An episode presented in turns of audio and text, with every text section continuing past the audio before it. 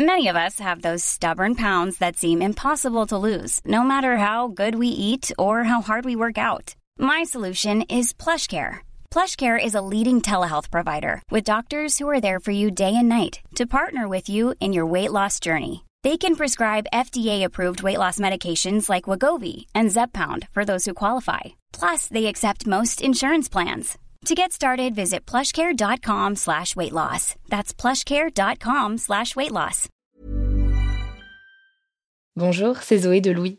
Ça fait maintenant deux ans que j'ai la chance de travailler pour Louis Média et que vous entendez ma voix sur vos podcasts préférés. Travailler pour quelque chose qui a du sens pour moi, c'est essentiel à mon épanouissement au quotidien. Et vous, comment se passe votre relation au travail? C'est plutôt épanouissant et enthousiasmant ou plutôt boule au ventre et des motivations? Si vous êtes dans le deuxième cas et que vous comptez chaque semaine le nombre de jours qui vous séparent du week-end ou des prochaines vacances, je vous recommande plus que jamais le parcours Chance, partenaire d'émotion. Chance est une communauté d'entraide professionnelle pour aider chacun et chacune à trouver sa place dans le monde du travail. La communauté Chance a une méthode unique qui a fait ses preuves. La première étape, c'est celle du bilan de compétences. En trois mois seulement, vous allez pouvoir redéfinir vos objectifs pro et renouer avec ce qui vous anime vraiment, avec l'aide d'un coach professionnel qui vous sera dédié. La deuxième étape, c'est celle du passage à l'action. Une fois votre projet défini, toute la communauté Chance sera à vos côtés pour donner vie à votre projet. Un collectif hyper engagé, prêt à vous épauler et à vous ouvrir son réseau. Si ce message résonne en vous, je vous invite à vous rendre directement sur le site chance.co pour faire le point gratuitement avec un conseiller et changer ce qui ne va pas ou plus dans votre vie pro. Bonne écoute Louis.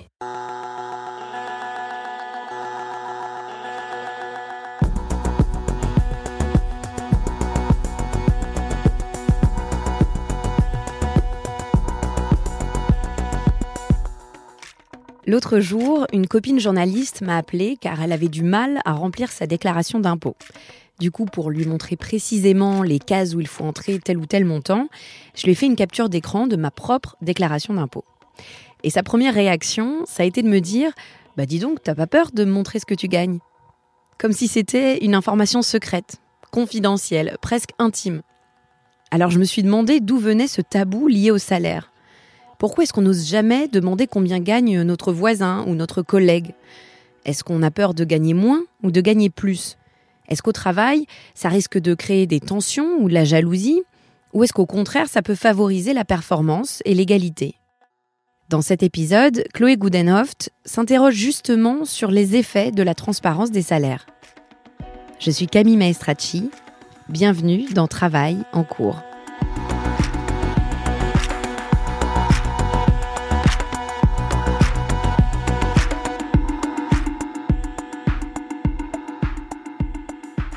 Selon le dicton, pour vivre heureux, il faut vivre caché. Ce principe simple s'est invité dans le monde de l'entreprise et s'applique de façon quasi systématique à la question des salaires. Parler d'argent en France est tabou. Pour la sociologue Janine Mossus-Lavo, qui est spécialisée entre autres sur la sociologie de l'argent, c'est un sujet qui est même plus tabou que la sexualité. Selon elle, il y a sous-jacent la culture catholique, qui diabolise l'argent et valorise la pauvreté. Il y a aussi le passé paysan, qui pousse à cacher ses économies pour ne pas se faire voler. Malgré l'évolution des mentalités sur le sujet, la réticence à parler de son salaire persiste, même dans le monde de l'entreprise. Selon un sondage de novembre 2021, réalisé par talent.com pour le magazine Capital, une personne sur deux est encore mal à l'aise à l'idée de parler de son salaire avec ses collègues. Résultat, vous ne savez probablement pas exactement combien gagne chaque personne de votre équipe, encore moins votre manager. Alors, on s'est posé la question, est-il possible de faire autrement, c'est-à-dire d'afficher la couleur en termes de salaire? Cette question soulève un paradoxe.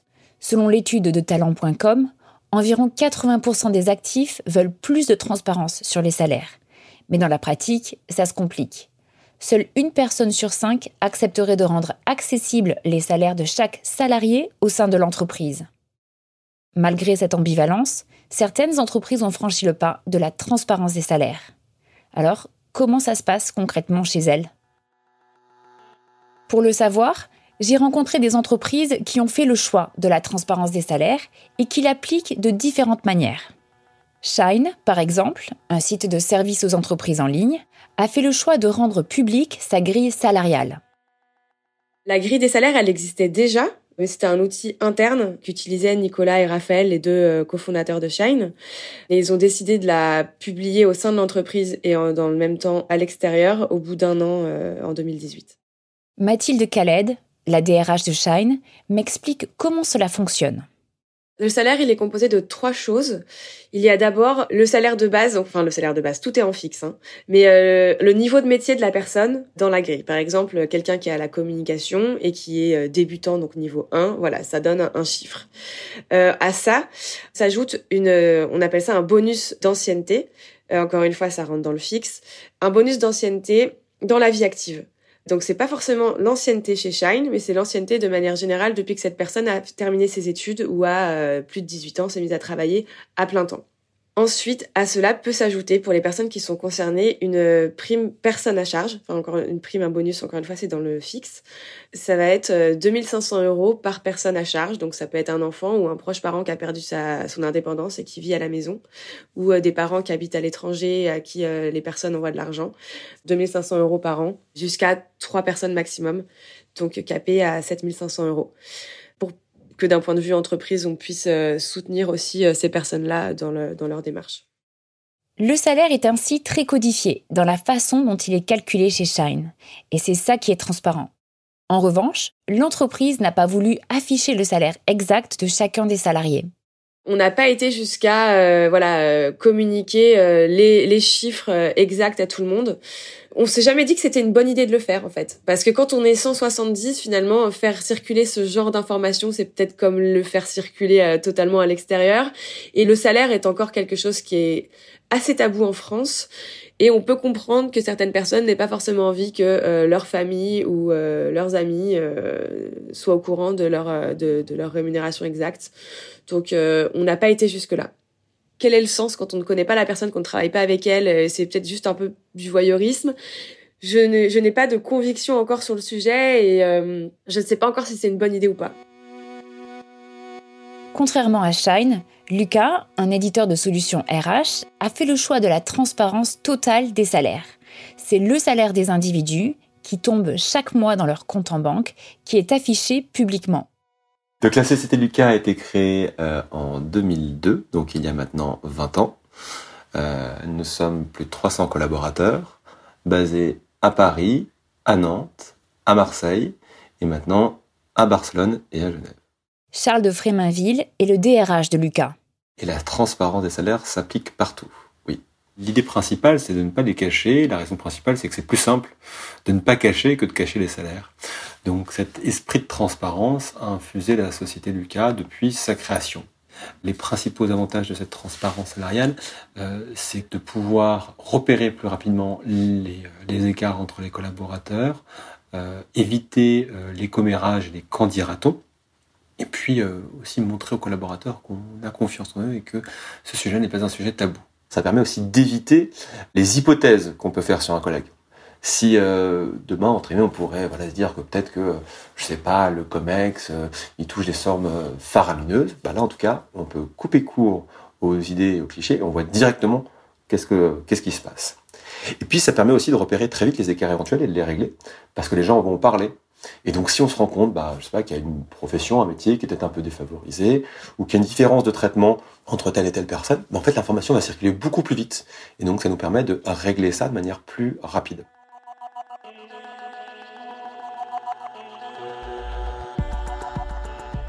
Par exemple, si on se rend compte que à travail égal et à expérience égale, on est un peu moins payé qu'un de ses collaborateurs, bah, c'est plus facile d'aller en parler à la direction, d'aller parler à son manager pour essayer de comprendre pourquoi euh, on a un salaire euh, qui est plus bas. Et donc, je pense que ça vraiment, euh, ça permet de rééquilibrer les, salaires entre tous les collaborateurs. Caroline Deschamps travaille depuis octobre 2021 chez Lucas. Et pour elle, la transparence des salaires facilite la négociation. C'est le même constat pour Margot Souvigné, qui est, elle, Product Marketing Manager chez Shine depuis deux ans et demi. Pour elle, la grille salariale publique, c'est surtout un outil pour réussir à bien négocier son salaire. J'ai jamais ressenti euh, ce côté d'être sous-payé, mais en même temps, ça m'a jamais, euh, je pense, euh, mis à l'aise de demander une augmentation ou un changement de salaire, parce que justement, je savais pas forcément sur quoi me baser. et si mes arguments allaient être recevables par, par mon manager. Moi, ça m'est arrivé récemment de demander une augmentation parce que je jugeais que mon travail était supérieur au niveau, le travail fourni était supérieur au niveau où j'étais actuellement. Et je pense que ça m'a conforté en fait de demander cette augmentation. Ça m'a rassuré et je me suis sentie sûre de moi pour la demander parce que je savais que effectivement les arguments que j'allais avancer, euh, ils étaient connus par mon manager, qu'on parlait, euh, on va dire la même langue, euh, qu'il allait pas avoir euh, potentiellement de mauvaises surprises ou euh, d'arguments que j'aurais pas pu contrer ou ou, ou voilà. Donc c'était c'était, on va dire que j'étais à l'aise de demander cette augmentation. Pour bien comprendre, il faut détailler la façon dont ça se passe chez Shine. À chaque niveau de salaire, a, B, C, D, etc., correspondent des objectifs très précis. Par exemple, un développeur de niveau A a besoin de beaucoup d'accompagnement. Il y a très peu d'autonomie. Ses tâches sont très clairement définies et il a des directives importantes. Un développeur de niveau B sera plus autonome. Il sera capable de prendre en main des projets avec un niveau de supervision moins important. Pour en revenir à Margot Souvigné, elle n'a pas demandé 5 ou 10% de salaire en plus, ce qui n'est pas possible au sein de Shine. Mais quand elle s'est rendue compte, grâce à la grille, qu'elle remplissait déjà les objectifs du niveau supérieur, elle s'est sentie légitime pour demander le salaire correspondant à ses objectifs. En fait, je me base sur le prochain niveau, donc je savais aussi ce qui était attendu de moi pour euh, atteindre un niveau supérieur. Donc je pouvais euh, dire euh, lors de cet entretien, bah voilà, tout ce qui correspond à mon niveau actuel, je le remplis et même je remplis des cas du niveau suivant. Et donc, je juge que euh, je, devrais euh, recevoir une augmentation et passer euh, au niveau supérieur. Ce qui est important, c'est que chaque niveau, chaque palier de la grille de salaire est documenté par équipe donc c'est moi je la, co-construis on va dire avec la personne qui est mon manager. Donc bien sûr j'approuve pas tous les points mais il y a des choses où on est plus ou moins d'accord de dire à quoi correspond chaque palier et du coup de fixer des objectifs à atteindre dans un an, dans six mois, peu importe. Mais l'idée de la grille c'est pas justement d'être un obstacle à la progression, mais plutôt de fixer des, jalons en fait euh, euh, sur les prochaines étapes qui pourraient euh, être pertinentes pour moi dans ma carrière. Et même pour aller plus loin, c'est ma RH qui m'a recommandé de faire ça en disant mais la grille tu peux l'utiliser comme argument si tu juges que tu es légitime pour une, augmentation. C'est cet outil que tu dois utiliser et que tu peux mettre à profit euh, pour demander une augmentation. Et du coup, c'est quelque chose que j'ai partagé ensuite avec d'autres collègues qui pouvaient être dans le même. This is Paige, the co-host of Giggly Squad, and I want to tell you about a company that I've been loving, Olive and June. Olive and June gives you everything that you need for a salon quality manicure in one box. And if you break it down, it really comes out to $2 a manicure, which is absolutely insane. It's also so easy to get salon worthy nails at home with Olive and June. The difference between how your nails used to look when you did them yourself and now with the Manny system is a complete game changer. The best thing about Olive and June too is it's a quick dry. Dries in about one minute, lasts for five days, and full coverage in up to one to two coats. Visit oliveandjune.com slash perfectmanny20 for 20% off your first system. That's oliveandjune.com slash perfectmanny20 for 20% off your first system.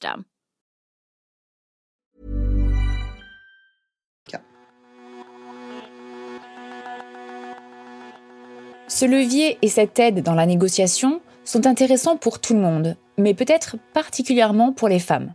Parce que selon une étude Opinionway, elles osent moins négocier leur salaire que les hommes, que ce soit en poste ou à l'embauche. La transparence des salaires peut réduire les écarts salariaux de manière conséquente. Aux États-Unis, les politiques de transparence salariale dans 100 000 universités américaines ont réduit les écarts salariaux de l'ordre de 20% selon une étude publiée par des professeurs de HEC Paris et à l'Université de l'Utah. Autre exemple, l'entreprise américaine Buffer, une application de gestion de comptes qui eut recours à la transparence des salaires précisément comme un outil pour réduire l'écart de rémunération entre les sexes. Après analyse de ses propres données, entre 2019 et 2021, l'entreprise a observé que la différence de salaire entre hommes et femmes était passée de 15% à 5%. Aujourd'hui, les salariés savent quels effets positifs la transparence des salaires peut avoir, et cela peut être un facteur attractif pour les candidats à l'embauche. Déjà, moi, ça m'a marqué euh, en postulant euh, chez Lucas, puisque c'était l'une des seules entreprises qui affichait le salaire sur euh, son offre d'emploi. Et donc, je me suis dit, c'est intéressant parce que c'est souvent rare que ce soit effectivement affiché. En général, c'est caché et on, les discussions salariales, elles interviennent assez tard dans les négociations. Et le fait euh, de, de, voir cette transparence dès le processus d'embauche, ça m'a vraiment plu. Ce qui m'a pas empêché non plus de négocier le salaire et d'avoir un peu plus haut par rapport à ce qui avait été affiché. Mais euh, au moment des négociations, je me suis dit, je sais que l'entreprise prône la transparence des salaires. Donc même si euh, ma demande elle est revue un petit peu à la baisse, je fais confiance à l'entreprise parce que dans tous les cas, si je, la, si je rejoins l'entreprise, je vais avoir tous les salaires des salariés disponibles et donc, je pourrais voir si euh, euh, le salaire euh, qui m'a été attribué, il est correct ou pas par rapport aux autres. Chez Lucas, non seulement tous les salaires sont affichés, mais le processus de négociation se déroule aussi de manière transparente et pas seulement entre quatre yeux.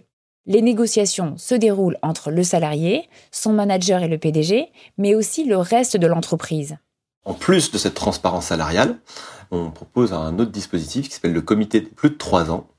Et donc en fait, il se base sur un principe assez simple, c'est-à-dire qu'un collaborateur, quand il a passé 3 ans chez Lucas, il est responsable, on lui fait confiance, et ces collaborateurs de plus de 3 ans se regroupent une fois par an et euh, décident eux-mêmes le salaire qu'ils veulent avoir. Et donc il y a une réunion, donc on est entouré par ses pairs, et donc on a deux éléments de comparaison. On a un, une grille indicative qui donne euh, les salaires, euh, une sorte de métrique standard pour tous les collaborateurs, et ensuite on a nos collègues. Et, euh, certains, par rapport à cette grille, prennent bah, des libertés et se mettent au-dessus, et puis d'autres assument de ne pas prendre cette liberté-là, et donc restent au niveau de la grille. Et en ce sens-là, ils sont peut-être un petit peu en dessous de certains de leurs autres collègues. Et donc en ce sens-là, on peut dire qu'ils demandent moins, en tout cas moins que les autres qui, euh, peut-être même à performance égale, euh, demandent plus. Donc on a à peu près 70 collaborateurs euh, qui vont se regrouper en deux grandes familles pour l'instant de métier. On a tout ce qui est fonction revenus, donc commerciaux, marketing, relations clients, relations partenaires, d'un côté, et puis de l'autre côté, tout ce qui est produit et R&D. Donc on, a un peu scindé pour que les gens sachent à peu près entre guillemets à qui ils parlent, parce qu'on commence à être euh, pas mal à 70 et, puis ça peut être un peu long si on fait une réunion à 70. Et donc dans ces groupes de euh, voilà une trentaine de personnes, euh, on va personne après personne, donc je crois que c'est par ordre alphabétique, défiler un le collaborateur et donc ce qu'il pourrait théoriquement demander puisqu'il demande. Et, donc le collaborateur a la parole, il explique ce qu'il pense valoir, pourquoi il le fait. ça peut durer quelques secondes, ça dépasse rarement euh, deux minutes, c'est plutôt plutôt bref. Euh, il y a le manager qui s'exprime euh, aussi en disant bah voilà quel est son point de vue. La parole ensuite peut circuler. Et, et, donc parfois le, parfois le PDG peut intervenir ou pas, et c'est lui qui va entre guillemets acter le choix du salarié qui a le dernier mot. Et donc en cas de désaccord, il peut y avoir un débat, mais c'est effectivement le collaborateur qui dira j'entends vos arguments, mais je pense que je reste sur cette position là. Et, euh, et, voilà. Et donc ce choix est euh, ensuite euh, acté, adjugé, comme dit notre PDG, en, en frappant sur la table pour, pour acter ce moment-là et ce montant. La logique, en donnant le dernier mot aux employés, c'est de les responsabiliser dans leurs demandes. Pour les salariés, cela permet de savoir comment chaque personne de son équipe fait valoir son travail et ce qu'il en retire. Ce qu'il y a de vrai, c'est que c'est un, processus qui contient des biais comme n'importe quel processus. Euh, je mentionnais euh, voilà des, équipes dans lesquelles les collaborateurs, par leur esprit, vont se dire bah nous on va être solidaires dans la façon dont on va effectivement euh, se positionner. dans d'autres équipes, il n'y a pas ces mêmes dynamiques là, et donc il y a des dynamiques collectives au niveau des équipes, et puis aussi des dynamiques personnelles au niveau des, des pas des caractéristiques, mais des, des tempéraments des uns des autres. oui, peut-être que je dis n'importe quoi, un, collaborateur commercial aura tendance à plus se vendre qu'un collaborateur d'une autre fonction. Donc il y a effectivement parfois ces dynamiques-là. Heureusement, comme c'est aussi sous le regard des autres, si, je sais pas, un, un commercial qui n'avait entre guillemets que la tchatch pour lui, mais pas forcément ses résultats, il serait entre guillemets, qui serait un petit peu surveillé par ses pairs commerciaux en disant Ok, tu te vends bien, mais les résultats ne suivent pas forcément. Est-ce que tu es sûr que tu veux faire ça? Et donc il y a cet échange qui se crée et, euh, le collectif parfois effectivement permet de, euh, je veux dire, de niveler ces éléments-là. À l'inverse, on a vu parfois euh, des personnes qui se mettaient peu en avant et des collègues dire mais je pense même que tu pourrais demander plus. Et donc il y a aussi parfois des logiques inflationnistes de la part des collègues. La question qui se pose, c'est comment toute cette transparence affecte les relations interpersonnelles? Comment est-ce que vous vous sentiriez, vous, si votre salaire était connu de tous et que vous connaissiez le salaire de chacun de vos collaborateurs? Aujourd'hui, il y a beau avoir des personnes autour de moi avec lesquelles je travaille qui euh, gagnent plus que moi, qui sont pourtant euh, un peu plus juniors, qui ont un peu moins d'expérience, ben, je, le, je le vis mieux peut-être qu'avant parce que euh, il n'y a pas de cachotterie, y a tout, c'est pas caché et c'est assumé.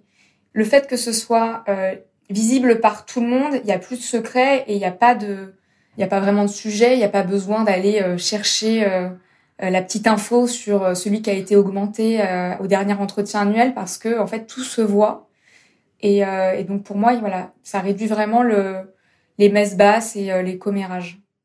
Pour d'autres salariés au contraire, cette transparence peut aussi provoquer une certaine pression parce que tout est affiché, objectif comme rémunération, l'affichage des salaires peut créer chez certains un syndrome de l'imposteur et l'obligation en permanence de se montrer performant et à la hauteur de son salaire. Je trouve que euh, cette politique de transparence des salaires n'a pas vraiment raison d'être, puisque on, parle de données un petit peu personnelles dans le sens où on parle des salaires des individus. Et moi, j'ai plutôt tendance à croire que la transparence des salaires dans une entreprise comme celle de Lucas, apporte plus le syndrome de l'imposteur, à la fois pour les gens qui devraient justifier leur salaire, également un syndrome de concurrence envers les collaborateurs, puisqu'on on a tendance à devoir toujours justifier le prix qu'on rapporte à l'entreprise, euh, plutôt que de travailler tous en coopération et en collaboration. Kélian Manguet travaille depuis l'automne 2021 chez Lucas comme consultant Customer Success. En signant son contrat, il a accepté le principe de la transparence intégrale des salaires, mais il ne reste pas moins sceptique face à cette politique. Je trouve que ça peut rapporter vraiment une pression supplémentaire sur le dos du collaborateur et donc au final apporter cette pression psychologique à la fois personnelle mais aussi intercollaborateur puisque à la fin on va toujours devoir se justifier en disant bah souvenez-vous quand j'ai demandé ce salaire là euh, je pensais le mériter, mais là, au vu de mes objectifs, peut-être que je le mérite moins. Donc, est-ce que je suis toujours légitime à avoir autant? Et ce sont toutes des questions qui ne mettent pas en confiance sur le long terme, ni même sur le court terme, puisqu'on est toujours obligé de se situer par rapport aux autres. Euh, et c'est quelque chose qu'on accepte lorsqu'on signe le contrat de travail, puisqu'on accepte les règles de vie, les règles communes et euh, les règles de l'entreprise. Donc, c'est quelque chose qui a ses bons et ses mauvais côtés mais que, voilà, comme je disais, par extension, peut apporter cette pression supplémentaire au moment où on a une baisse de performance euh, d'un collaborateur, une baisse de régime. Tout de suite, ça peut être peut-être un vecteur de, euh, de, de pointage du doigt, si je puis dire. Et puis, Kélia Manguet trouve que cette transparence réduit la participation de chacun au sein de l'entreprise à la stricte question du salaire. Ça nous ramène toujours à quelque chose où on doit se justifier d'une de nos actions plutôt que de naviguer au travers de nos objectifs, au travers de notre volonté aussi professionnelle à vouloir se développer, euh, tout en ayant euh, toujours voilà en, second plan cette pression euh, sociale de si j'ai demandé autant, je dois constamment le justifier et que en fait tout me ramène aux chiffres que je rapporte à l'entreprise, alors que pour moi un individu est plus que uniquement ce qu'il rapporte à l'entreprise. Comme chaque outil, la transparence des salaires a donc de multiples facettes, avec ses effets positifs et négatifs. Pour ce qui est des relations interpersonnelles, les effets sont mitigés. Pour les uns, cela fait baisser les commérages et les fantasmes sur les salaires de ses collègues et de ses patrons. Pour les autres, cela peut ajouter une pression de performance. L'aspect vertueux de la transparence reste vrai dans la mesure où cette politique ne se transforme pas en outil de pression pour augmenter la performance des salariés de façon malsaine ou pour créer une concurrence malvenue entre ses collaborateurs. En revanche, pour ce qui est des effets de la transparence des salaires sur l'égalité salariale, les chiffres vont tous dans la même direction. Alors, par égard pour le principe d'égalité, est-ce que ça ne vaudrait pas le coup d'essayer plus de transparence sur les salaires dans votre entreprise? Qu'est-ce qui nous retient exactement de faire sauter ce tabou?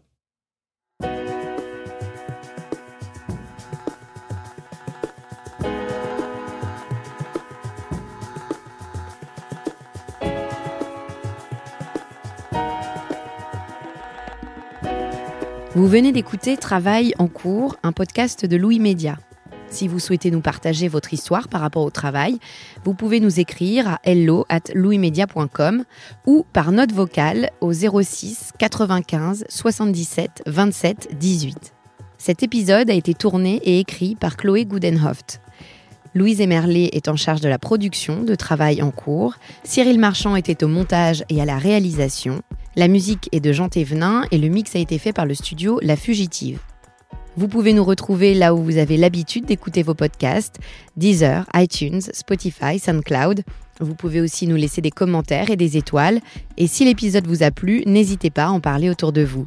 Et si vous aimez ce podcast, découvrez les autres podcasts de Louis, Émotion, Fracas, Injustice, Passage. À bientôt!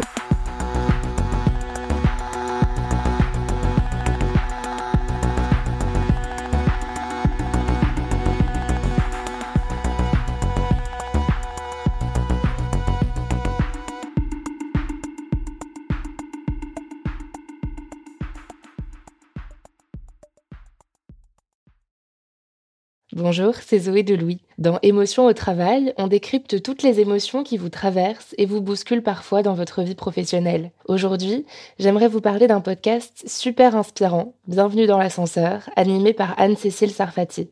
Dans chaque épisode, elle reçoit des personnes au profil varié, médecins, responsables commerciaux, chefs d'entreprise, qui ont su gravir l'ascenseur social. Parti de rien, il et elle partagent leur parcours, leurs rêves, leurs doutes, leurs émotions dans lesquelles vous vous reconnaîtrez sûrement, et donnent des conseils pour oser monter dans l'ascenseur social quand on n'y croit pas pour soi-même. Alors allez découvrir ces belles histoires de réussite en écoutant Bienvenue dans l'ascenseur, disponible sur toutes les plateformes. Merci à Bienvenue dans l'ascenseur pour leur soutien et bonne écoute.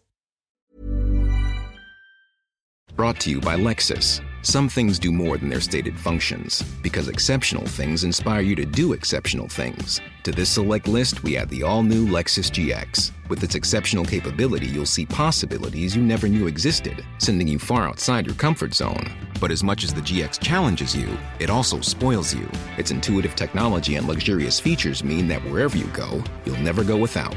Live up to it. The all new Lexus GX.